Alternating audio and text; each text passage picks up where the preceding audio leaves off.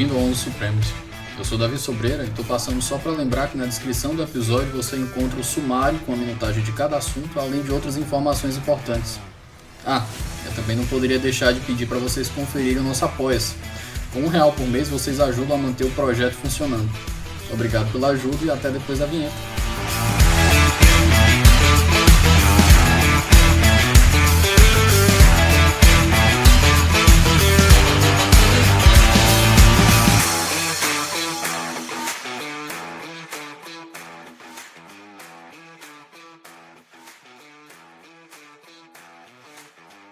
Meus queridos, eu estou aqui, minha companhia de hoje, muito dileta, professor Bruno Caraza, é Caraza, né? Caraza. Professor Bruno Caraza, eu vi o pessoal pronunciando com dois, Bruno Carraza, ah. não, só tem um R, o pessoal tá errado isso aí. Não, isso, desde, desde criança eu estou acostumado, e todas as variáveis possíveis, Carraza, Coraza, Carazo, Estou com você porque o David aqui, de vez em quando, o pessoal é David, é Davi. Eu, cara, eu vi, você colocou até o D, achei até bem, é. bem criativo aí. Para ficar mais fácil. Claro, né? É.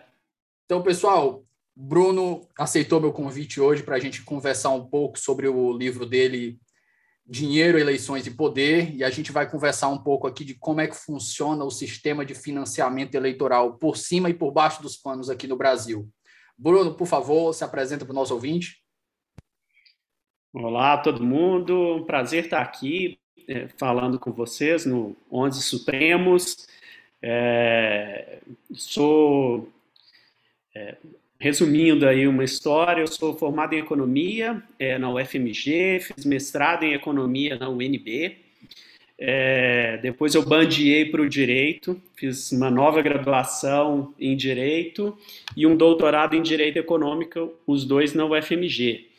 É, eu caí nessa seara de pesquisar o funcionamento do sistema político brasileiro é, quando eu trabalhei em Brasília, né, no Ministério da Fazenda, agora Ministério da Economia, e, e, ao acompanhar a tramitação de vários projetos de lei de interesse do Ministério da Fazenda lá no Congresso, é, eu fui é, me é, conscientizando de que o jogo político ele é muito determinante para a qualidade das leis. Né? Depois, ao estudar direito, eu eu tinha uma visão muito crítica é, que muitos juristas têm de tomar a lei como algo que caiu do céu, é, que é, veio de Deus, né, veio de um ente superior para que os hermeneutas pudessem interpretar a lei. E como eu tinha participado né, da fábrica de salsichas, né, que é o Congresso Nacional, eu, eu, fui me conscientizando de que é, as leis elas são feitas por homens, elas são feitas respondendo a interesses, é, alguns legítimos, outros é, é realmente é, é, interesses escusos, né? E, e quando eu fui fazer a minha é, tese de doutorado, eu quis é, discutir como que é justamente o processo de influência política na elaboração das leis brasileiras. Né? E como é muito difícil a gente é, ter dados sobre lobby, né, sobre essa influência no Brasil, afinal de contas, no Brasil o lobby sequer é regulamentado, né, então a gente não tem dados é, para lidar com isso eu tive uma ideia de utilizar uma variável aí que os economistas chamam de proxy, né, uma variável aproximada para captar essa influência é, e, e, e, essa variável é o financiamento de campanha. Né? Até 2014, a, as, as, as doações de empresas eram é, permitidas no Brasil então, eu comecei a cruzar dados. Né? É um processo bastante simples de se imaginar. Né? Eu pegava é, é um grande doador de empresas, uma grande, um, um grande doador de campanha, né? uma grande empresa, via para quais deputados e senadores aquela grande empresa tinha doado E ao longo do mandato, é, eu baixei uma série de dados sobre votações, sobre a é, apresentação de projetos, sobre relatorias. Eu fui é, verificando se aquele deputado, aquele senador retribuía a, a doação que ele recebeu de uma é, grande empresa, propondo ou votando a favor é, dos interesses é, daquele setor em que aquele doador é, estava. Né? Então, basicamente, eu pegava uma construtora, é, via quais parlamentares que aquela grande construtora tinha doado e, ao longo do mandato, eu, identificava se aquele é, é, deputado ou senador que foi financiado por aquela construtora tinha uma atuação a favor do setor da construção civil. E ao cruzar esses dados, eu fui identificando que tinha uma uma correlação muito grande. Né? Em geral, os parlamentares retribuíam essa doação que eles recebiam, e a partir disso eu fui é, construindo aí a minha, minha tese, é, que eu é, defendi em 2016 na, na UFMG. Eu queria lembrar, antes da gente continuar, que esse episódio é um oferecimento da editora Contracorrente. A Contracorrente vem fazendo um trabalho editorial fantástico no mercado de livros do Brasil. Não deixe de conferir os lançamentos pelo Instagram em arroba editora contracorrente underline. Pessoal, hoje a gente vai dar um tour aqui pelo livro do Bruno, que trata de, eu acho que bem extensamente, de toda essa parte, desde o lobby até a ideia do, do, do Supremo de ter é, cancelado, entre aspas, né, declarado a inconstitucionalidade do, do financiamento de campanhas por, por, por, empresas. E eu acho que a gente começando pela parte 1, né, Bruno? O dinheiro e as eleições. Como é que funciona aqui é, a parte de caixa 2, como é que está a situação do lobby hoje, como é que o lobby é, funciona. Eu sei que não, até onde eu sei, não existe uma regulamentação clara, como é que os lobistas atuam. Então, minha primeira pergunta é: vamos dar um passeio aqui pela primeira parte, tratando da, do dinheiro e das eleições. Ah, beleza. Bom, desde que o Brasil ele é, se tornou aí, voltou a se tornar um país democrático aí, é, desde as eleições de, de 1989, né, é, a gente conta com um regime misto de financiamento de campanha. É, parte das campanhas é, elas são oficialmente custeadas com recursos públicos, é, na, no início eram somente o fundo partidário, mas é, recentemente se criou o fundo eleitoral, acho que vamos ter oportunidade de conversar sobre isso daqui a pouco, e parte por recursos privados. Né? E, e, como que era o financiamento logo no início, né, nas primeiras eleições, na eleição de 89 e nas eleições municipais e estaduais da redemocratização. Essa participação privada no financiamento de campanhas vinha única e exclusivamente de doações de pessoas físicas, pessoas que é, doavam para o seu candidato é, do seu próprio bolso como um CPF. É, no início, é, as doações de empresas eram é, proibidas no Brasil.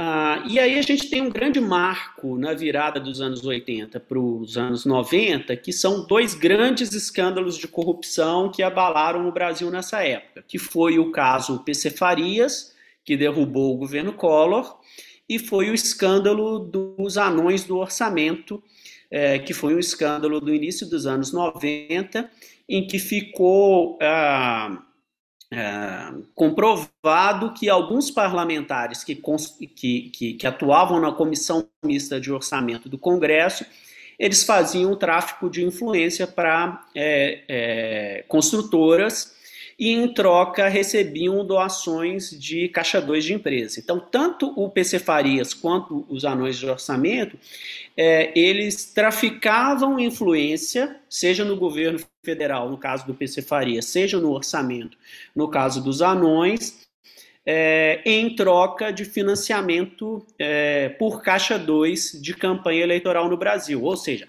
as doações de empresas eram é, é, proibidas e esses, é, é, essas grandes empresas doavam por debaixo dos panos para os seus candidatos. Bruno, uma digressão rápida aqui para introdução de caixa 2 for dummies, né? Aquela ideia do, dos livros americanos, dos manuais for dummies. Porque o que leva especificamente um candidato a aderir, a apelar para o caixa 2? Por que, que ele é benéfico e quais são os, os, os o que, que ele deixa de, de, de pagar? O, o, o que que a, quais são os estímulos econômicos para ele aderir a essa prática? Acho que toda essa questão que a gente está discutindo aqui de financiamento de campanha, seja ele público, seja ele privado, seja ele oficial, seja ele é, é, ilegal, como Caixa 2, gira em torno de uma, de uma questão única, que é, é muito caro fazer campanha no Brasil. É, por que, que eu falo que é, é, muito caro fazer campanha no Brasil? Porque a gente tem um sistema, um modelo político eleitoral que é, você precisa de muito dinheiro para ter alguma chance de ser eleito. É, por que, que eu estou falando isso? Porque a gente tem, primeiro, dezenas de partidos e esses partidos não querem dizer nada para o eleitor. Então, se eu tenho partidos que são fracos, é, eu, candidato, do ponto de vista do eleitor, é, não faz muita diferença se eu sou do partido, é, sei lá, um DEM, de um PSC, de um PTB, tudo é uma grande sopa de letrinhas para o eleitor brasileiro. Então, é, primeiro, como a gente tem muitos partidos e eles são é, é, ideologicamente muito fracos, com algumas honrosas exceções, é, partido não ajuda a distinguir candidato no Brasil. Então a gente nivela por aí. É, eu sou, eu candidato, sou apenas mais um na multidão. Então eu tenho que me destacar. Outra questão que, que, que complica e torna as eleições caras no Brasil é que elas são disputadas em áreas muito grandes, que é o que na ciência política a gente chama de distritos eleitorais. Para eu ser eleito deputado estadual ou deputado federal ou senador, né, vamos concentrar aqui no, no legislativo, eu disputo uma eleição que é, ocorre num estado. E o estado no Brasil é muito grande, né, em geral. Os estados são muito grandes. Mesmo os estados pequenos, vamos pegar Sergipe, que é o menor deles, eles são muito populosos. Então, é, para eu fazer campanha numa região muito grande ou numa região muito populosa, de novo, eu preciso de dinheiro para me destacar na multidão. Então, é, como a gente tem esse modelo de é, é, eleições disputadas em regiões muito grandes, isso torna a eleição mais cara. E para piorar, a gente tem um processo de escolha de, de nossos representantes em que, e isso vale principalmente para os cargos de deputado, de vereador, deputado estadual e deputado federal, em que a disputa não acontece, é, ela acontece no que a gente chama de lista aberta. É, é, eu elejo os, os candidatos mais bem votados dentro de cada partido. É, e isso também tem um problema, porque se eu sou um candidato, eu estou competindo com os candidatos dos outros partidos, mas eu também estou competindo com os meus colegas do meu próprio partido.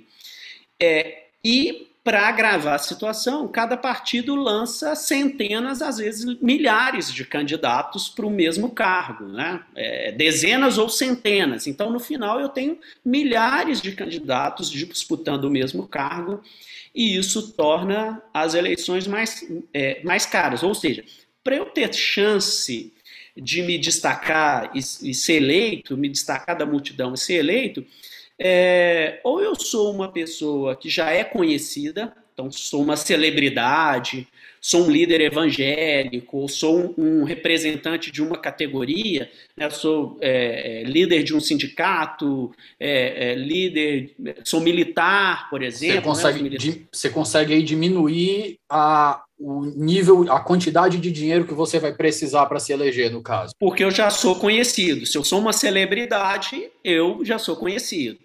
Ou se eu sou o, o, representante do sindicato, sei lá, dos professores, ou de uma determinada categoria militar, eu já tenho o meu, é, ou se eu sou uma liderança religiosa, eu já tenho ali o meu eleitorado garantido. Então, a eleição fica mais barata, fica mais fácil. Agora, se eu não sou essa pessoa, eu preciso de dinheiro para me destacar na multidão. Então, eu tenho que recorrer a um financiamento de campanha. Se eu sou um candidato rico, isso também não é problema, porque eu financieio a minha própria campanha.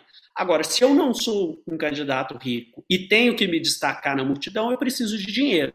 E esse dinheiro vai vir ou de recursos públicos, fundo partidário e fundo eleitoral, ou ele vai vir de doações de empresas ou de pessoas, ou ele vai vir de modo lícito que são as, as possibilidades de financiamento é, autorizadas pela lei.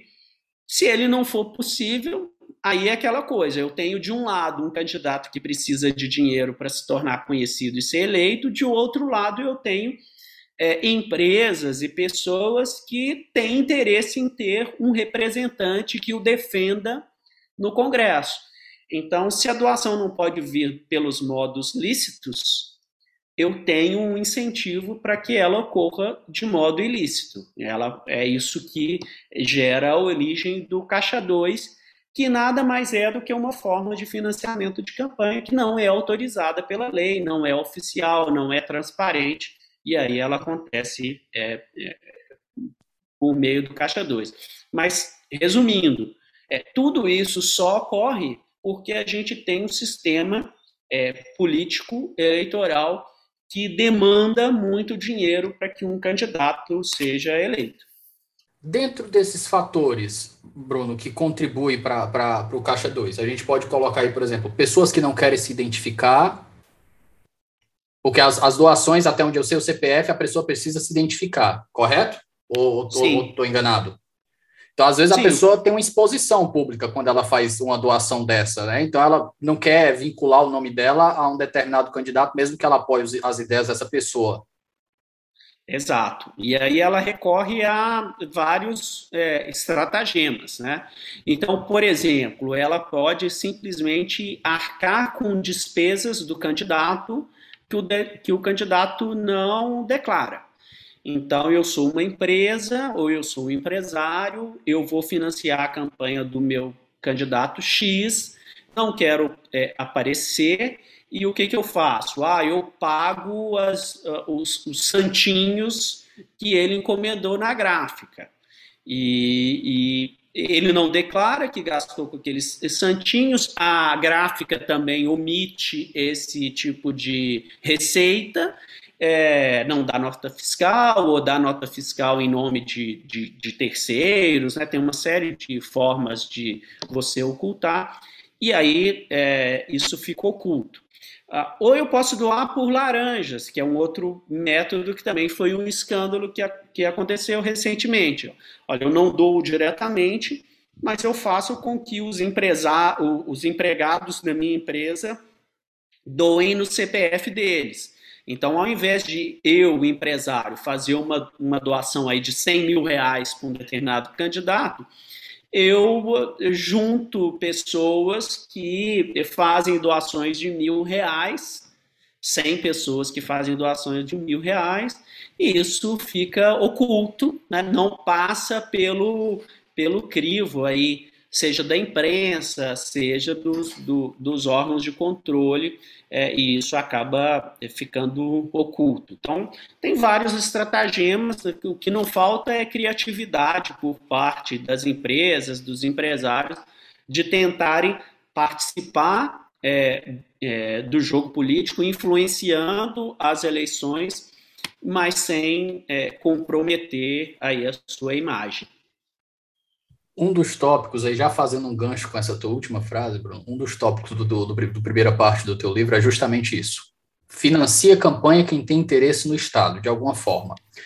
Esse é o tópico que eu quero, eu quero dar uma visitada agora, e logo em seguida eu queria que a gente desse uma visitada também em outros dois temas ainda dessa primeira parte que eu achei muito importantes, que é justamente como é que está a situação do lobby hoje no Brasil e o poder que os caciques ainda desempenham pelos partidos. Ah, beleza, vamos em, por partes então.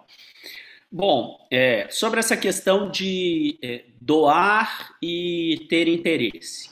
É, o Estado brasileiro ele oferece uma série de oportunidades para, é, para diversos grupos.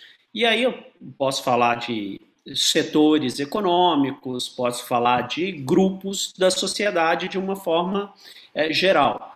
É, o, como o Estado brasileiro é muito grande e ele é muito presente na sociedade e ele é, tem uma série de instrumentos, ele ter uma conexão com quem é, decide é, pode ser extremamente vantajoso para esses grupos de interesse. Então, eu tenho é, o Estado brasileiro, é, que, por exemplo, concede benefícios fiscais, o Estado brasileiro é, é, tem um volume de contratações muito grandes, né? ele faz licitações de obras, ele compra, é, ele contrata serviços, ele compra é, equipamentos, ele compra material, então é, um Estado que injeta muito dinheiro na economia, ele é um Estado que tem uma série de bancos estatais, Bruno. BNDES, só uma digressão bem rápida aqui para os nossos ouvintes. É, alguém pode argumentar, né? Ah, mas as licitações elas são uma concorrência. Ganha a pessoa que oferecer a melhor, a melhor, a melhor proposta. Digamos que a gente siga ainda essa, essa premissa de que não há fraude. Digamos que a gente siga essa premissa que ainda é problemática. Ainda assim, o, o chefe do executivo e, a, e, o, e os seus e os seus e o seu grupo ele tem um poder de diretriz sobre determinados setores que ele vai querer promover na sociedade. Então, ele pode escolher até determinados setores que podem não ser estratégicos para o país, mas podem ser estratégicos para alguns apoiadores e vão dar um espaço com maior vantagem de uma pessoa ganhar uma licitação sem fraudar. Até nesse aspecto tem essa vantagem, quando a gente não estiver falando de crime por si só, correto? Não, claro, se o governo, por exemplo, decide construir uma refinaria de petróleo no Nordeste, é, numa determinada região do Nordeste, como aconteceu, isso vai privilegiar uma série de setores que estão instalados ou que vão é, é, fornecer é, é, equipamentos, materiais, é, construir é, obras naquela grande refinaria do Nordeste, por exemplo. Se o governo concede, por exemplo, uma determinada ferrovia, por que, que, ele vai construir uma ferrovia e não investir, sei lá, reforçar o sistema de educação, é, construir mais escola? É, essas escolhas que o governo toma, muitas vezes elas é, geram oportunidades para setores que, que atendem àquela demanda do governo. Então, por mais que o processo de licitação seja lícito, a própria decisão sobre é, o que licitar acaba determinando ganhadores nesse, nesse processo. Então, é, é, é isso des, desperta interesses de, de grandes grupos. Né? É, outra coisa, o, o que eu estava dizendo, né? os, os bancos estatais, né, o BNDES, o Banco do Brasil, a Caixa Econômica, né, são bancos oficiais que tomam as suas decisões é, de conceder crédito e muitas vezes crédito subsidiado que pode beneficiar esse setor ou aquele. Ah, o Banco do Brasil está concedendo uma linha especial para o agronegócio. É, isso beneficia um setor a Caixa Econômica concede benefício subsidiado para a construção civil. O BNDES vai optar agora para fomentar o setor X. Né? Então, tudo isso é, atrai, é, é, isso gera oportunidades para setores econômicos e acaba atraindo é, o interesse deles em se aproximar dos tomadores de decisão né, o presidente da República, seus ministros, os parlamentares que muitas vezes decidem essas questões é, de forma conjunta os presidentes dos, do, dos bancos, das estatais e por aí vai. Então, é, tudo isso passa, é, essas decisões que o governo toma, é, acabam atraindo o interesse de alguns setores econômicos que acabam é, identificando nessa influência uma, uma estratégia de negócios. Né? É, é, acaba sendo uma estratégia de muitos grupos econômicos brasileiros, de muitas empresas, você ter uma boa conexão no Congresso, ter uma boa conexão no Executivo e também uma boa é, é, conexão no Judiciário, porque as decisões que são tomadas nesses três poderes acabam determinando se o negócio deles é, vai se tornar viável ou não, ou se vai é, eventualmente aumentar ainda mais os seus lucros conforme as decisões do governo.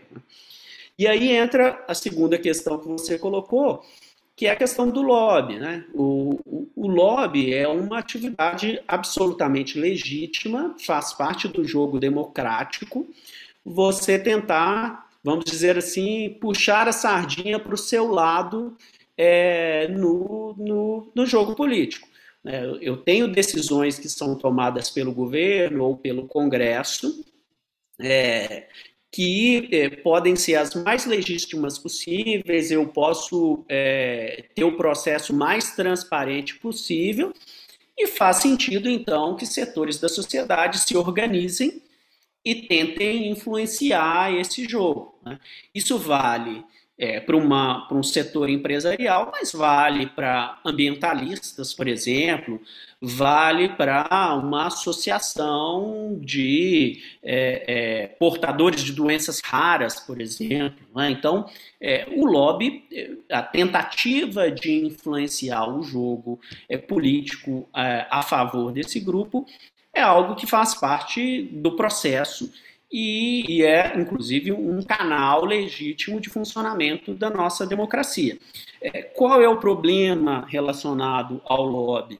É, nos vários países, não é só um problema aqui no Brasil, é como é, tornar esse processo de influência, primeiro, transparente, é, para que todo mundo saiba é, quem é o lobista, é, com quem os políticos estão, é, estão se reunindo. Né? Então, primeiro é uma questão de transparência, é, e, em segundo lugar, também uma questão de equilíbrio de jogo, porque se eu tenho um, um, um político é, no exercício do seu, do seu mandato, se eu permito, por exemplo, que é, grandes empresas possam é, financiar a sua campanha é, de modo muito expressivo, é óbvio que aquele é, é, político é, vai receber aquele grande financiador de campanha, por exemplo, de um modo muito mais especial do que um cidadão comum que resolve ir até Brasília e bater na porta do gabinete do deputado ou do senador.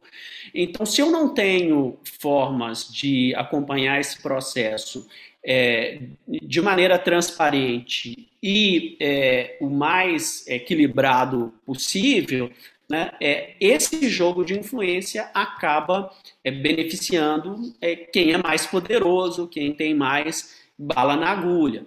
É, e por isso que a regulamentação do lobby ele é, ela é importante aqui no Brasil. A gente pode discutir formas, né, não tem um modelo é, fechado, cada país adota um modelo, mas é, é, o problema é que no Brasil a gente não tem nenhuma regulamentação.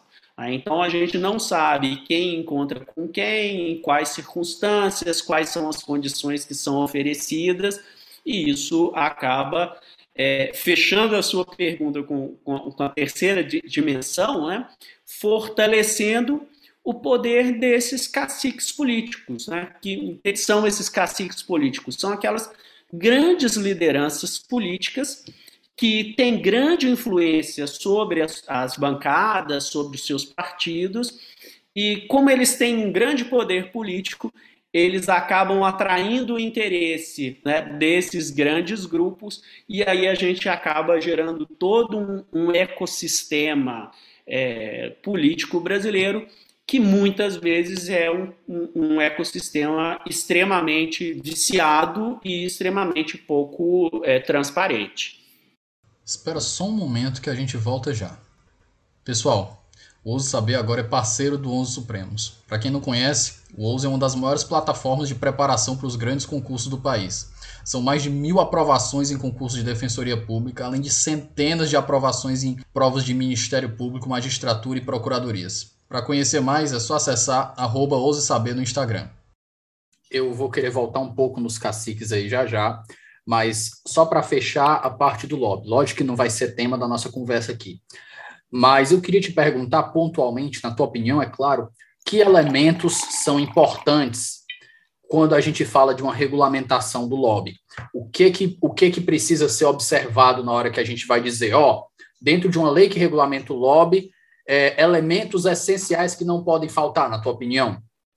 Ah, ótimo. Bom, como não tem modelo perfeito, né, a gente nunca vai ter uma regulamentação que vai é, é, neutralizar é, completamente o poder de influência, principalmente o poder de influência econômica.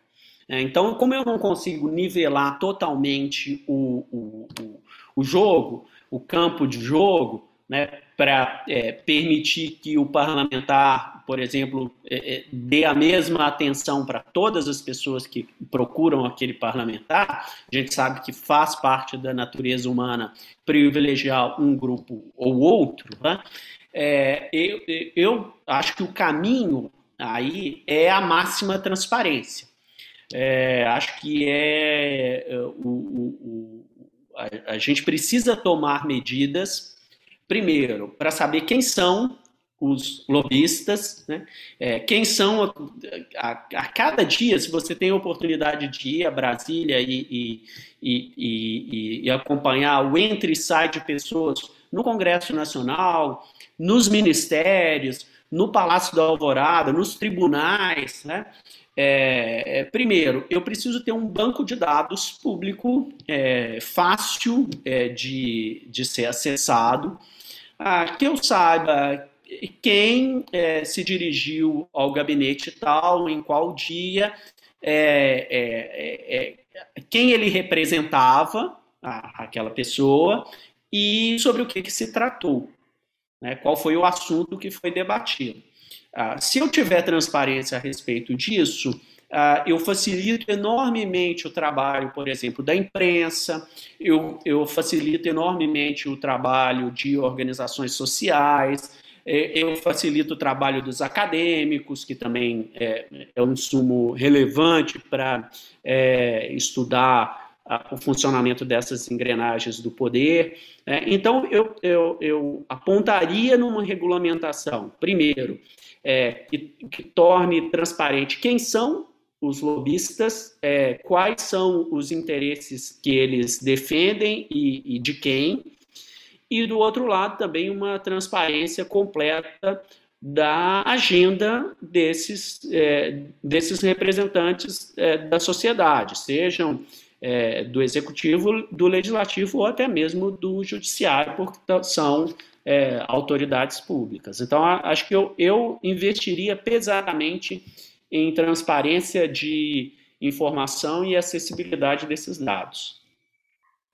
Bruno, dando continuidade aqui, voltando um pouco para os caciques, quais são os tipos de poderes que eles desempenham no sistema político que faz eles atraírem tanto a atenção de lobistas, de deputados e de pessoas que querem é, ocupar algum cargo público aí eletivo? Bom, nesse sistema político brasileiro, é, é um sistema é, pulverizado. Né? A gente tem 513 deputados, a gente tem 81 senadores e a gente tem milhares aí de é, deputados estaduais, a gente tem é, milhares de vereadores, todos eles organizados em partidos. A gente tem dezenas de partidos. É, e, e, e como esse sistema é, político brasileiro ele se organiza, é, apesar de, de ser pulverizado, ele é hierarquizado. É, todos os partidos brasileiros têm é, seus diretórios municipais, seus diretórios estaduais e seus diretórios nacionais. Né? Então, eu tenho lideranças é, que, é, que são é, desenvolvidas ao longo do tempo é, no Brasil que vão assumindo, com o passar do tempo, um poder crescente nessas hierarquias dentro dos partidos. É, e é, esse processo às vezes é um processo que vem de décadas, ou às vezes até de séculos, né? porque a gente tem lideranças muito é, arraigadas em determinadas regiões do Brasil, em que esse poder vai passando de pai para filho, né? de pai para filho, para neto, e assim sucessivamente. Né? E, e, e, então esse poder é um poder é, bastante significativo. Há uma disputa por esse poder é, é, muito forte na política brasileira. E, e por que, que há essa, essa disputa de poder? Porque essas lideranças é, regionais é, e principalmente é, nacionais, elas é, acabam tendo um, um, papel muito forte na distribuição de poder é, entre os seus correligionários. É, isso vai da questão assim, mais prosaica possível, né? por exemplo, a determinação do, de qual parlamentar vai falar no microfone da Câmara para aparecer na Voz do Brasil ou para aparecer na, na TV Câmara, é, por exemplo, é, até é, assumir papéis de protagonismo no, no processo legislativo. Né? Então, se eu é, é, designo, é, designo um parlamentar para ser relator de uma medida importante no Congresso, esse relator acaba assumindo um poder muito grande na condução daquele assunto e ele acaba atraindo é, também é, todos aqueles grupos e aqueles setores, aquelas empresas que têm interesse naquele assunto. Então imagina que eu tô, é, é eu sou um deputado e fui designado pelo meu partido para ser relator de, uma, de um processo da reforma tributária. É um assunto absolutamente é, que mexe com o bolso de todas as empresas e pessoas do Brasil. Olha o poder que eu assumo é, é no jogo político. Então, é, é, a, a, o acesso a essas lideranças é, da política brasileira, que a gente chama por brincadeira de caciques, acaba determinando, de um lado, as chances que é, um determinado político tem de ter uma carreira longa e, e, e bem sucedida na política, e de outro, também determina as chances que um determinado grupo de interesse ou um determinado setor econômico tem de aprovar as suas demandas é, dentro do Congresso. Então, giram é, é, em, em torno dessa questão de poder político e poder econômico. Maravilha. Bruno, passando para a segunda parte do teu livro, é, a primeira já é uma grande pegada que eu quero que eu, que eu quero te perguntar aqui, quando você fala de presidencialismo de coalizão ou de cooptação. Eu te pergunto, qual é a diferença aí? A diferença é meramente moral? É de, é, é, é de um ponto de vista meramente moral ou existem outras escusas que podem ser colocadas em jogo? Eu acho que é, é, é, é, menos do que essa questão moral, né? É, como que funciona o, o, sistema político brasileiro que a gente desenhou na Constituição de 88? Né?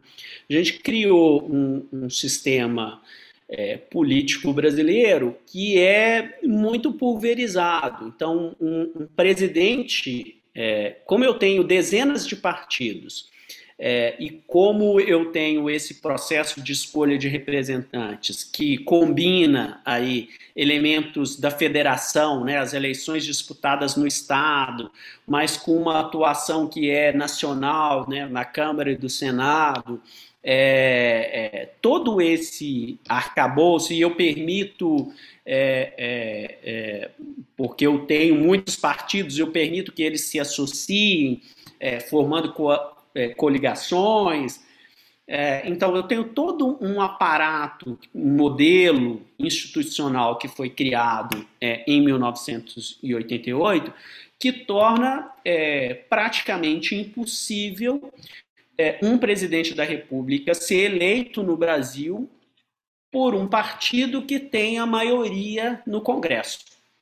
É, e, e, por isso o Sérgio Abranches, cientista político, ele cunhou essa expressão ainda na, no debate da, da, da, da Constituinte de 88, que a gente estava é, caminhando por um é, sistema que ele chamou, Sérgio Abranches, de é, presidencialismo de coalizão. É, quer dizer o quê? Qualquer presidente, para ele governar, para ele ter chance de aprovar a sua agenda é, no Congresso Nacional, ele precisaria é, é, criar uma ampla coalizão de apoios de partidos no Congresso, o que tornaria é, bastante é, difícil a sua é, a sua gestão. Né? Ele teria que negociar com muitos atores, muitos partidos, muitos caciques, é, para ter uma base no Congresso para passar a sua agenda. É, e ao longo do tempo, é, é, com, com, raríssimas exceções, né, esse presidencialismo de coalizão acabou é, é, se degringolando é, naquilo que uma expressão que, inclusive, o presidente Fernando Henrique, é, já depois, né, de, já como ex-presidente, é, usou essa expressão é, de uma certa feita, de que a gente, é, é, nosso sistema teria degringolado para um presidencialismo de cooptação. Né? É, o que, que significa isso? Para ter essa base é, como eu tenho dezenas de partidos e esses partidos não têm muita identificação ideal, ideológica. É, e cobram um preço cada vez mais caro por presidente para é, em troca do seu apoio, é, os presidentes da República no Brasil acabam tendo que se valer de uma série de instrumentos é, que não são só instrumentos aí de programas de governo, de compartilhar é, ideias e ideais para o país, é, são instrumentos mais venais né, para conseguir ter uma base de governo no Congresso. Né? Isso passa por nomeações em cargos públicos, passa por é, destinação de emendas é, parlamentares e algum, em alguns casos acaba passando também é, por métodos ilegais, é, como o caso da corrupção. É, então, é, é, tudo isso gira em torno desse modelo que a gente criou na Constituição de 88, é, que a gente optou por esse modelo de presidencialismo multipartidário, em que o presidente, então, apesar de ter muito poder nesse sistema, ele tem que negociar frequentemente, ele, ele é um refém do Congresso é, para é, tocar o dia a dia do seu governo. É, uma pergunta aqui que não foi incorporada no teu livro, até porque isso não existia quando ele saiu, mas eu vou pedir para tu incluir a, o, o, uma, um insight sobre isso. É, no segundo, ainda no segundo capítulo, quando você fala da relação do, do dinheiro e do poder, você fala da importância das medidas provisórias, das emendas, e aqui a gente fala de emendas, emendas de em, em, em pecúnia, que são destinadas aos, ao, aos parlamentares. Eu queria um insight, aí, umas, algumas observações sobre esses dois tópicos, e se tu pudesse incluir também observações sobre a importância para o sistema econômico-político do orçamento secreto. Bom, vamos lá. É, uma das formas, então, de, é, de tentar é, criar uma base é, sólida é, no, no Congresso é você é, destinar parte do orçamento para que os parlamentares possam levar obras para suas regiões. Né? Também uma expressão que a ciência política é, chama de pork barrel. Né? É, é uma expressão que no, no, inglês tem a ver com você é, levar o, o toucinho né, para a sua, sua, sua região. Né? É, uma tradução melhor é, é, no Brasil seria puxar a sardinha para sua brasa, né? Então, é, qual é a ideia?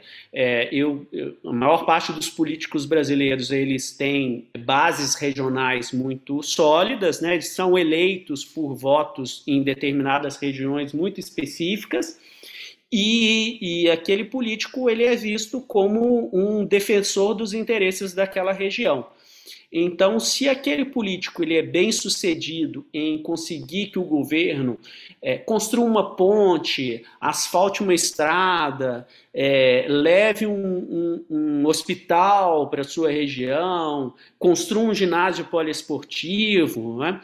se aquele político consegue levar esses, é, é esses bens, serviços e equipamentos para sua região, aquele político vai é, é, receber em troca é, daquele eleitorado daquela região é, votos na próxima eleição, então ele vai ter mais chances de ser reeleito é, é, se ele é contemplado com essas emendas orçamentárias no, no, por parte do governo federal. Então, sempre foi é, um instrumento, uma moeda de troca é, que o presidente usa para ter apoio político no Congresso. Né?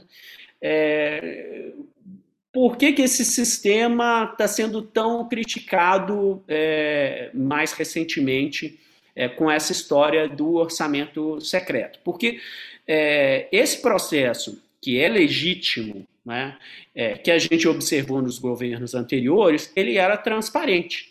É, a gente entrava no site do Congresso, entrava no site do governo federal, sabia como estava andando a execução orçamentária e sabia quais eram os parlamentares que estavam sendo contemplados pelo governo, para onde que o dinheiro estava indo e com o que, que ele era gasto. Né? O Congresso criou nos últimos anos um, uma, um mecanismo dentro é, do orçamento, é, que, que são as famosas emendas de relator, que elas tornam esse processo é, absolutamente opaco. Então, parte expressiva do orçamento é, é, nos últimos anos é, tem sido destinado para parlamentares mas é um processo que é escamoteado por essas emendas do relator. Então a gente não tem mais o controle de saber é, é para quem que o governo está é, distribuindo o, é, o, dinheiro do orçamento, é, parte desse dinheiro do orçamento, onde ele está sendo é, aplicado e qual é o político que está se beneficiando dessa lógica. Então, é, é, esse processo tem sido muito criticado porque ele retira é, é a transparência no processo de execução orçamentária aqui no Brasil.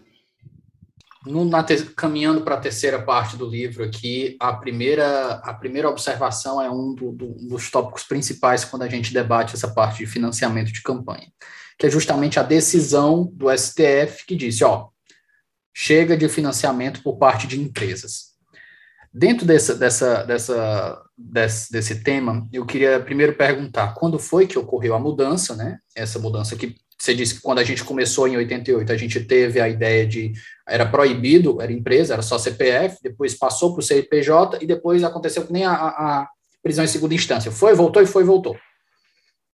E dentro dessa perspectiva, eu queria o teu insight sobre é, o caráter democrático dessa decisão também do, do STF, da defesa democrática, porque eu, eu já vi um, eu lembro de ter visto um texto à época, quando essa decisão saiu, acho que essa decisão é de 2016, alguma coisa assim, né? 2015. 2015, 2015. pronto.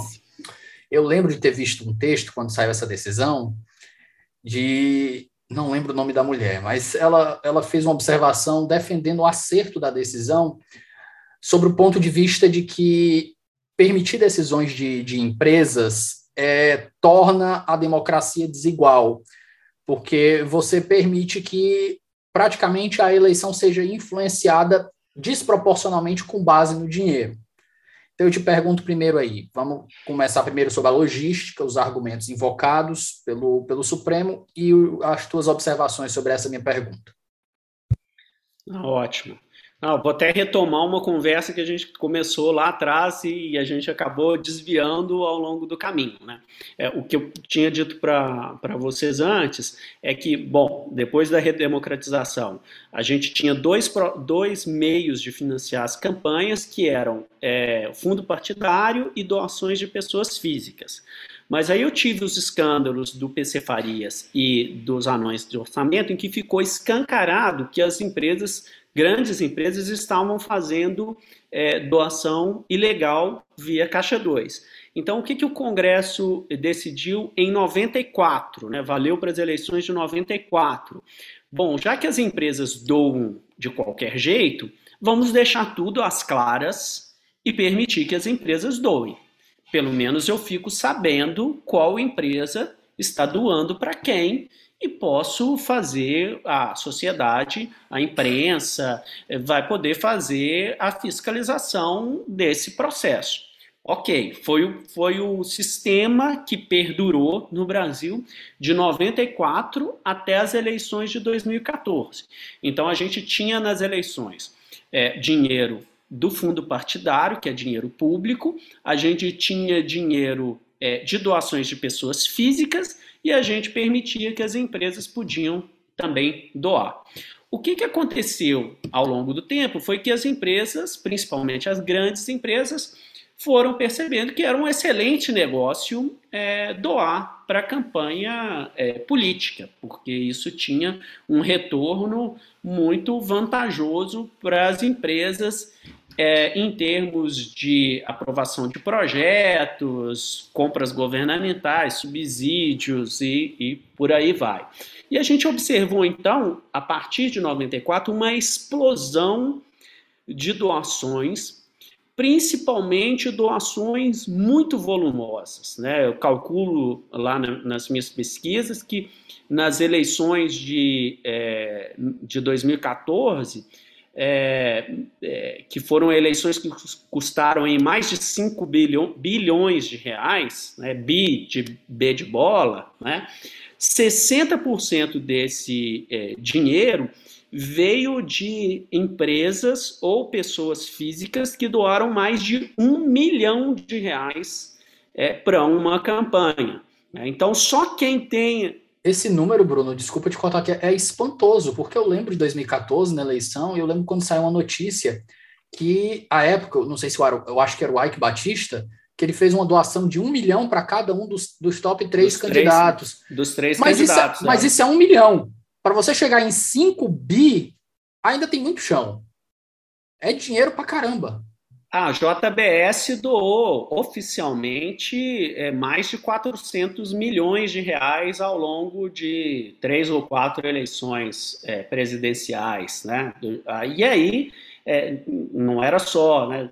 construtoras, é, é, bancos, é, indústrias farmacêuticas, indústrias de bebidas, todas elas faziam aportes muito volumosos é, em, em campanhas. É, o que, que o, o, o, Supremo considerou nessa ação que foi movida pelo Conselho Federal da OAB? Né?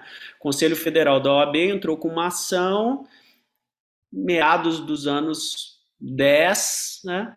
É, é, início dos anos 10, é, argumentando que esse sistema de financiamento é, de doações muito volumosas ele era contrário aos princípios democráticos brasileiros, é, porque ele estava permitindo que quem tinha mais condição de doar acabava influenciando o processo eleitoral e transformando aquilo que seria uma democracia numa plutocracia, né? É, lembrando Pluto, que é o deus da riqueza, né? Na, lá na, na, Grécia. Né? Então, a gente é, teria transformado a democracia brasileira numa, é, é, numa, democracia, numa num sistema em que é, não o mais forte, mas o mais rico é, tinha alcançava mais poder. Então, acolhendo esse argumento, o Supremo Tribunal Federal declarou inconstitucionais as doações de empresas no Brasil é, em 2015, já valendo para as eleições de 2016. Então, o que a gente tem hoje aqui no Brasil como fontes de financiamento de campanha? Um, o dinheiro do fundo partidário.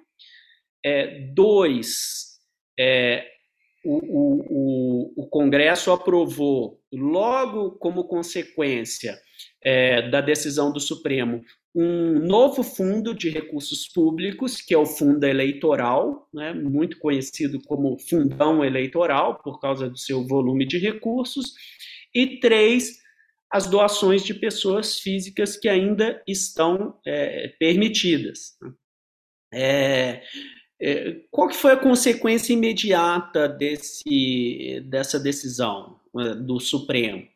É, quando você cortou o financiamento de empresas é, e o Supremo não, nem o Supremo nem o Congresso alterou em nada o nosso sistema político eleitoral, eu acabei com uma fonte de recursos que era muito é, é, importante 70% do dinheiro é, da, de financiamento de todas as campanhas vinha de doação de empresa. É, eu, eu sequei essa fonte.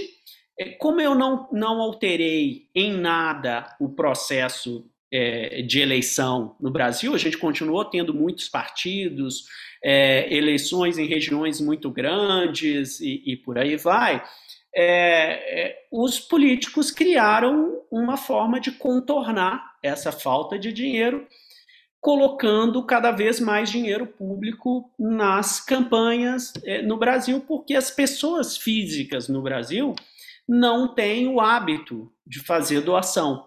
As pessoas físicas, em geral, elas, elas têm um pé atrás em doar, é, tem dúvidas, tem medo, tem receio de doar, tem desconfiança de doar para os candidatos. Então, a gente criou um sistema em que é, o financiamento de campanhas, que antes estava na mão das grandes empresas, agora está na mão desses grandes políticos é, que fazem a distribuição desses valores bilionários de fundo partidário e fundo eleitoral, né, que vão passar de 6 bilhões né, nesse, nesse ano agora de 2022, se não aumentarem até lá. Né?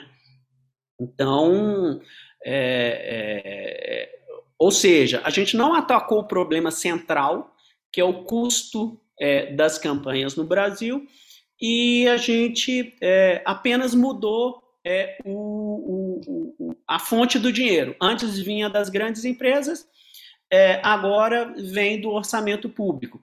É, com um agravante. Né?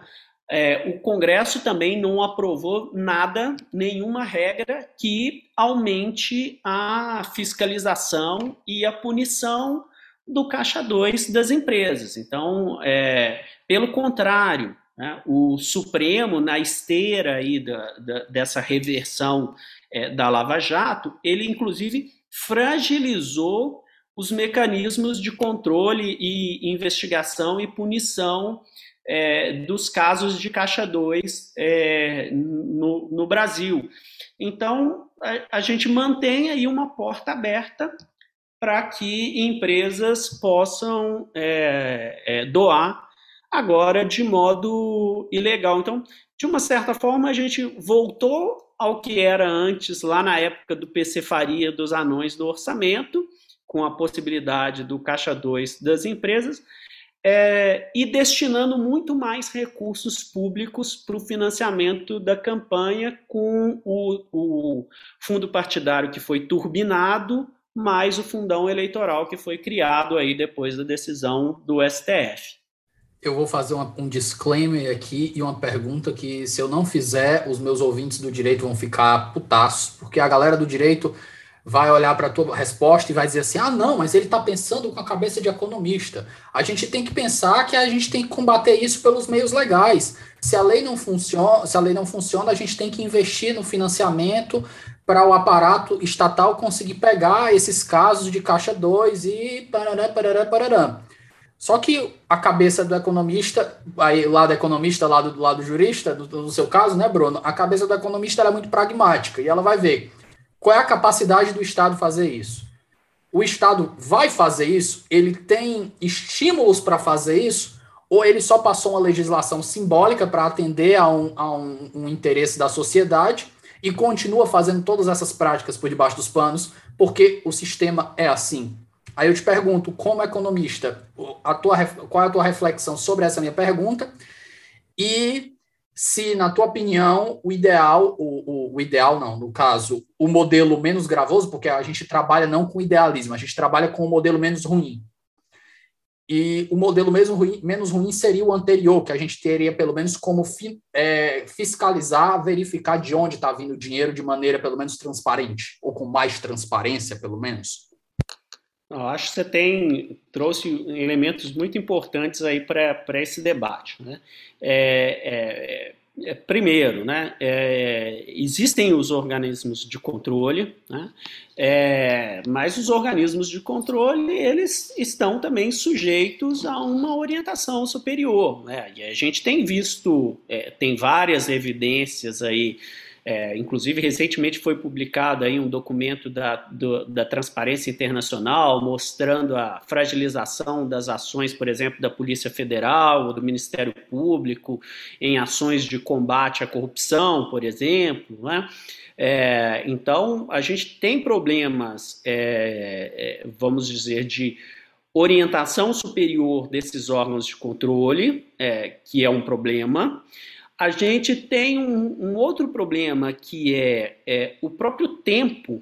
Né? Uma investigação de Caixa 2, ela é, de campanha, ela leva tempo. Eu preciso investigar, preciso é, é, follow the money, né? como dizem os americanos. Eu tenho que ir atrás dos rastros que foram deixados pelos criminosos nesse processo. Isso toma tempo. É, fazer isso ao longo de uma campanha eleitoral é, é, é inviável. Né? É, se eu for investigar um caso de Caixa 2 da campanha, eu vou ter uma conclusão desse processo, às vezes no final do mandato daquele, é, daquele parlamentar que foi, é, foi beneficiado por um Caixa 2. Então, é, torna muito mais difícil esse, esse processo. É, e além de tudo, essa decisão do Supremo de jogar a, a, os casos de Caixa 2 e corrupção eleitoral é, para a justiça eleitoral, né? antes ela, eles poderiam ser é, é, julgados pela justiça comum, né? no caso a justiça federal, a justiça eleitoral ela, ela não tem uma estrutura, é, ela, ela é uma justiça que é uma justiça provisória, né? ela tem é, é, é, é juízes emprestados da justiça comum é, por mandatos curtos, ela não tem, a gente não tem um Ministério Público Eleitoral, por exemplo, no Brasil, então toda essa questão da investigação do Caixa 2, ela é, ficou muito é, precarizada nesse, nesse processo. Né? Agora, é, eu acredito que a gente poderia ter feito é, grandes melhoras nesse sistema, que era um sistema é, é, é viciado, né? não há dúvida nenhuma. Minha pesquisa é, traz fartos elementos de que o sistema não funcionava bem. É, mas eu, eu, não, eu poderia é, ter é, contornado esse, esse, esses problemas sem abrir mão da transparência, sem abrir mão do controle da sociedade sobre essas doações de grandes empresas. Né? Eu, eu, o Supremo poderia, por exemplo, ter limitado é, as doações de pessoas físicas, é, de pessoas jurídicas. Ok, empresas, vocês podem doar, porque eu sei que de uma forma ou de outra vocês vão doar, porque vocês têm interesse, É, só que eu só posso, vocês só vão poder é, doar até um determinado patamar. É, e aí o Supremo estabeleceria, o Congresso estabeleceria, aí, ao invés de o Ike Batista poder doar um milhão de reais para cada candidato e a JBS doar aí 400 milhões de reais para os candidatos, que se coloque um teto é, por CNPJ para se doar. Eu manteria a possibilidade das empresas é, participarem do jogo, porque eu, eu acredito que as empresas têm interesses legítimos, as empresas pagam impostos, as empresas elas geram empregos, elas têm um, um, um, papel na sociedade que é importante, então faz sentido que elas possam doar, até porque elas doam de qualquer forma, então é melhor que seja transparente, que todo mundo possa fiscalizar é, do que é, por baixo dos panos. É, então eu permitiria mas eu colocaria uma, um limite e aperfeiçoaria as regras de combate ao caixa 2. Então, é, dessa forma, eu acho que a gente é, chegaria num equilíbrio maior e faria um grande investimento que eu acho, que é um investimento que é, é o, o, o, mais urgente em termos de Brasil, que é atacar porque as eleições são caras aqui, aqui no Brasil. Né? A gente repensar é, o modelo de, de, de, de, de voto distrital, né? porque a gente sabe que eleições é, disputadas em áreas menores, elas são é, eleições mais baratas, eu tenho uma conexão maior entre o, entre o, candidato e o, o eleitor. Segura esse raciocínio um segundo aí. É, eu lembro de um artigo de dois professores. É, um, eu acho que eu tenho que pegar o nome deles depois, eu posso botar nas referências aqui do episódio. Que eles falam justamente sobre a reforma eleitoral. E um dos, dos argumentos que eu li, inclusive, essa é uma crítica que eu tenho a esse artigo, que essa parte não está referenciada, essa informação que eu vou trazer agora. Então, eu achei é, errado, faltou uma nota de rodapé dizendo de onde foi tirada essa, essa conclusão eles vão dizer que durante debates, toda vez que acontece alguma crise, que as pessoas querem discutir reforma eleitoral, um grande que eles, eu acho que eu coloco palavras aqui na boca deles, mas é um grande espantalho que eles dizem é a ideia de você querer mudar o sistema de votação para um sistema distrital ou distrital misto. E no artigo eles vão dizer que isso não só é, é equivocado, porque vai contribuir para uma paroquialização do sistema eleitoral.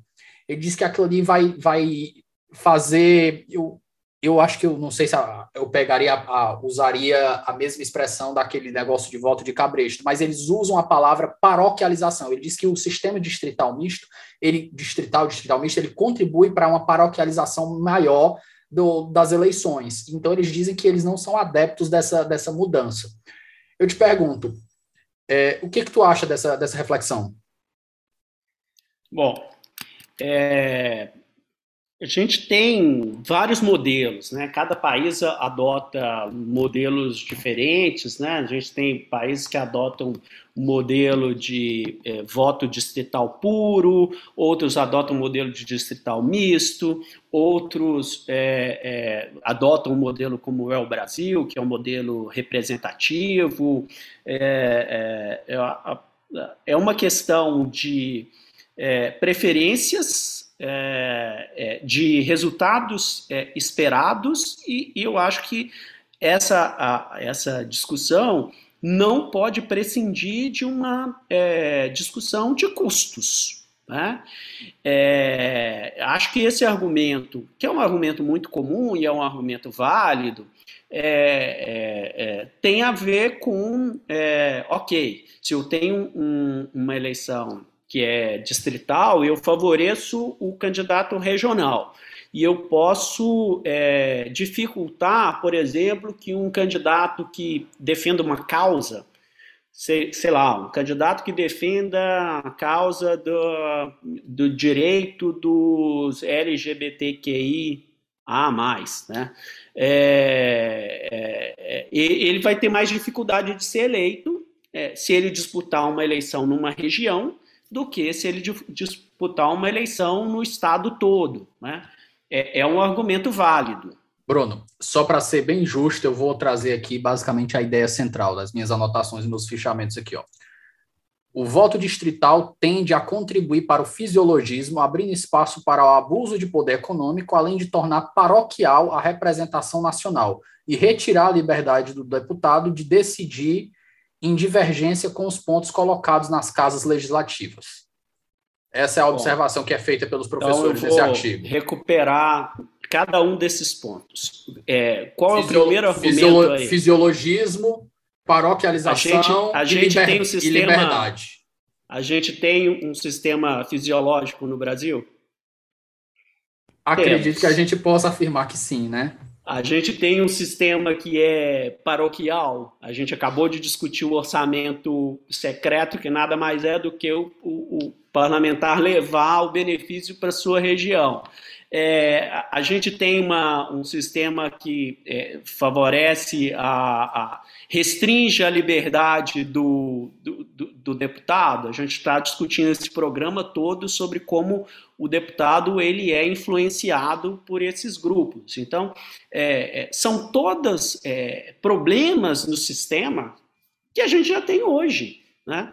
É, é, e, e, a gente, quando a gente olha o perfil que a gente tem no Congresso, a gente não tem tantos parlamentares assim que fazem, é, que se elegeram com base em plataformas amplas, né?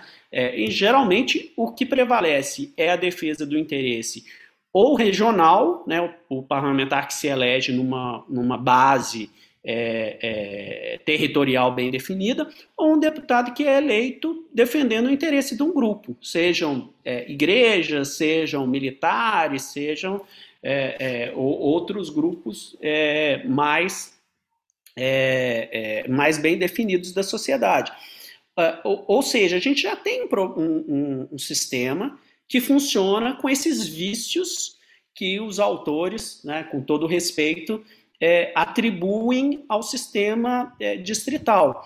É, qual, é o, qual a vantagem do sistema distrital ou do sistema distrital misto? É, ele torna a eleição mais barata. Então, isso é uma grande vantagem. Agora, a gente pode é, é, é, eu não sou um, um, defensor é, é, irrestrito é, do modelo distrital. É, existem outras formas de tornar a eleição mais barata. Por exemplo, o sistema de eleição em lista fechada também torna a eleição mais barata. O que, que seria esse sistema?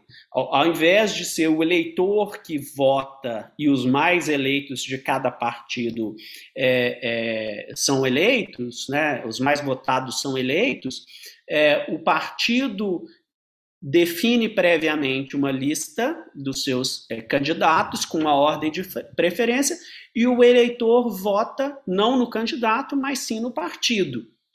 Esse sistema também gera uma eleição mais barata, porque ao invés de eu ter dezenas de milhares de candidatos disputando, eu vou ter dezenas de partidos disputando voto.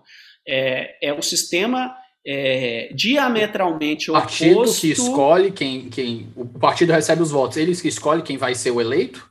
Previamente. Ele diz assim: a é. ordem é essa daqui: o primeiro, segundo, terceiro, é. quarto, quinto, sexto, sétimo. Se eu tiver. Por, minha lista é essa: primeiro, segundo, terceiro, quarto. Vai elegendo de cima para baixo. Votos, isso. Se eu tiver votos para eleger dois, eu sei que vão ser Fulano e Beltrano. O eleitor já sabe previamente isso. Isso é um modelo seguido em alguns países que é o oposto do distrital, é, mas que também tem a vantagem de tornar a eleição no Brasil mais barata. Tem outras formas de tornar a eleição mais barata sem mudar o sistema que a gente tem hoje? Tem. É, eu vou é, retalhar os grandes estados brasileiros em regiões menores. Então, ao invés de eu ter, por exemplo, é, 70, acho que são 70 né, deputados em São Paulo, sendo eleitos por São Paulo, a, a, a, o litoral de São Paulo vai eleger 5, o, o, São Paulo capital vai eleger 15, o ABC vai eleger, é, sei lá, 6, é, a, região de Presidente Prudente vai eleger 2. É, isso é, é, eu posso ter, continuar com as mesmas regras hoje, que a gente tem hoje, só que eu divido a, as regiões por áreas menores, e isso torna é, também um sistema mais barato. Né? É, ou seja, eu estou dando aqui é, uma cartela de opções, um cardápio de opções, é, é, todos eles com vantagens e com desvantagens, mas todos eles teriam a vantagem de tornar a eleição é, no Brasil é, mais barata, o que traria uma série de vantagens. É, é, por exemplo, a eleição de é, candidatos que não tenham dinheiro ou não tenham acesso a esses caciques para serem, para serem eleitos. Eu democratizo, eu, é, para usar uma expressão de, de, de economista, eu reduzo as barreiras à entrada na política brasileira. É, caminhando para o bloco final aqui, eu vou só te perguntar, considerações finais, o que mais que você acha que a gente poderia acrescentar aqui? Eu sei que a gente teve que pular muita coisa do livro, porque não tinha como a gente discutir 300 páginas aqui numa conversa de uma hora. Mas eu te pergunto aqui, o que mais você gostaria de acrescentar nas nossas considerações finais aqui? Bom, acho que a principal, é, principal mensagem de, de, de tudo isso que a gente é, discutiu aqui é, primeiro, acho que não tem bala de prata, como foi a decisão do Supremo. Né? O Supremo é, considerou que simplesmente proibindo as doações de, de grandes empresas, eu resolveria o problema da influência econômica e da corrupção na política brasileira. É, acho que é, não é por aí. A gente tem que atacar muitos outros problemas além do, é, do financiamento. Eu tenho que repensar o modelo é, político brasileiro como um todo. É, é, além disso, eu também considero que a gente só vai avançar nessa área se a gente rediscutir os papéis é, do Estado brasileiro. Né? À medida que o Estado brasileiro continuar é, tendo, colocando à disposição das empresas uma série de vantagens, uma série de benesses, ele continua sendo é, atraente para essas para esse tipo de influência. Então, se eu tiver é, regras mais horizontais, né? Então, o que, que eu chamo de regras mais horizontais? É, eu, eu tenha um sistema é, tributário que seja absolutamente igual para todas as empresas, que todas as empresas pagam é, uma mesma alíquota e que, eu, que os estados não possam dar incentivos tributários para grandes empresas. Isso eu, eu, eu fecho uma torneira de benesses nesse sistema. Né? Então, se eu, se eu, eu tenho toda uma é, rediscussão do papel dos bancos é, oficiais né, de dar crédito subsidiado, é, como foi feito recentemente com, com o BNDES, eu fecho uma outra é, fonte é, é, de interesse e, e, corrupção na economia brasileira. Então, acho que, é, para sintetizar tudo isso que a gente é, problemas complexos exigem soluções complexas.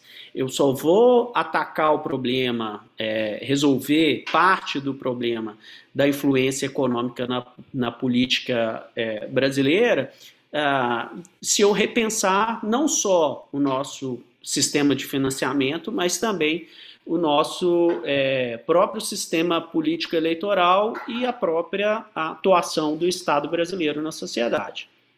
Maravilha. Bruno, nosso bloco final de referências e indicações, e aqui vale tanto livros quanto indicações culturais de séries, filmes que você quiser fazer. Eu dou o pontapé inicial aqui, o Dinheiro, Eleições e Poder, que foi o tema da nossa conversa, seu livro. É, deixo aqui também no Prelo, né, como é o nome até agora, que, que tá, ainda não decidiu definitivo o nome do livro que vai é, sair. Brasil, o País dos Privilégios. Pronto, Brasil, o País dos Privilégios, que é o, o livro que está no Prelo aí do Bruno, que é como ele, ele conversou aqui nos bastidores comigo, é, é uma continuação do Dinheiro, Eleições e Poder, com outra perspectiva, que eu espero que a gente possa ter a oportunidade de conversar de novo mais na frente. E eu cedo a você as suas indicações, cedo a você a palavra para as suas indicações. Ah, ótimo, obrigado aí pelo merchandising aí, Davi. É um prazer conversar com vocês. Bom, acho que é, essa é, toda essa discussão, acho que ela perpassa é, muitos muitos é, temas, né? É, Para começar pela área cultural, né? Tem um, várias séries de política que eu gosto muito que é, tratam, é, pelo menos tangencialmente, dessas questões. Né? Mais famosa, House of Cards. É, As duas primeiras temporadas, depois é só ladeira abaixo. É, exatamente. É, mas eu gosto também muito de Borgen, apesar de não tratar especificamente sobre o parlamento do, dinamarquês. Do financiamento. É, vai sair a quarta temporada agora em junho, estou ansioso esperando. Então, acho que são duas, é, duas referências. Uh, um livro clássico é, sobre é, o sistema é, político brasileiro é, é, é o, o, livro do Vitor Nunes Leal, né? o, o é, Coronelismo Inchado e Voto, um livro escrito aí na década de 40, se não me engano, é um livro é, essencial para para discutir é, essas questões. É, e, e, do ponto de vista do, da, da literatura é, mais atual, e internacional, né, o, o Adam Zavorsky, né, ele tem um, um, texto sobre, se não me engano, Money in Politics, é, se não me engano é uma, uma questão, o nome dele é, é esse, posso estar enganado, mas sem dúvida nenhuma, é, é alguma coisa nesse sentido, é, ele, ele discute, é, traz elementos bastante interessantes sobre sobre essa questão do dinheiro e da política, como que os, essas duas dimensões estão muito interligadas e como é, ele tem até uma imagem interessante, né, que ele fala que o dinheiro é como água, né? Por mais que você tente ali conter uma infiltração, né, a água sempre a, a, acaba encontrando um jeito de é, é, se miscuir aí nas brechas. Então, é, é toda essa questão é, que eu discuto é meio que um jogo de, de, de gato e rato em que a gente realmente fica tentando é, conter o estrago né, do dinheiro na política, e eu acho que isso é, uma, é um, um, um papel é, é, constante que nós, como cidadãos, devemos é, ter atenção para ele, porque é, não tem é, solução perfeita e nem obra acabada nesse, nesse assunto. Maravilha. Bruno, muitíssimo obrigado pela participação. A conversa foi muito agradável, aprendi muito aqui. Espero que os ouvintes também tenham essa, essa mesma experiência que eu tive aqui. Espero que a gente possa conversar de novo aí com, sobre o seu próximo livro e meu muito obrigado. Valeu, eu que agradeço aí o convite, né, Davi? Demorou, mas é, chegou e parabéns aí pelo podcast e um abraço aí a todos os seus ouvintes. Estou à disposição aí, caso queiram entrar em contato é, para discutir esses temas com mais profundidade aí. Maravilha. Pessoal, nós ficamos por aqui. Até o nosso próximo episódio. Forte abraço.